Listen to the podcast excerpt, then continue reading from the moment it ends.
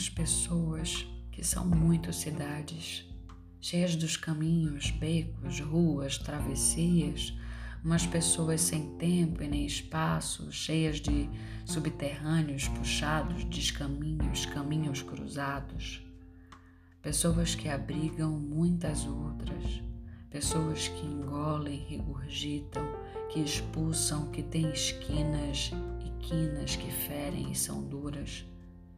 Existem pessoas muito cidades que esfriam e que também aquecem, acolhem e depois dispersam, das quais vamos embora e não muito mais voltamos. Existem pessoas muito cidades, às vezes cheias de maneira tão vazia, às vezes vazias de coisas tão cheias.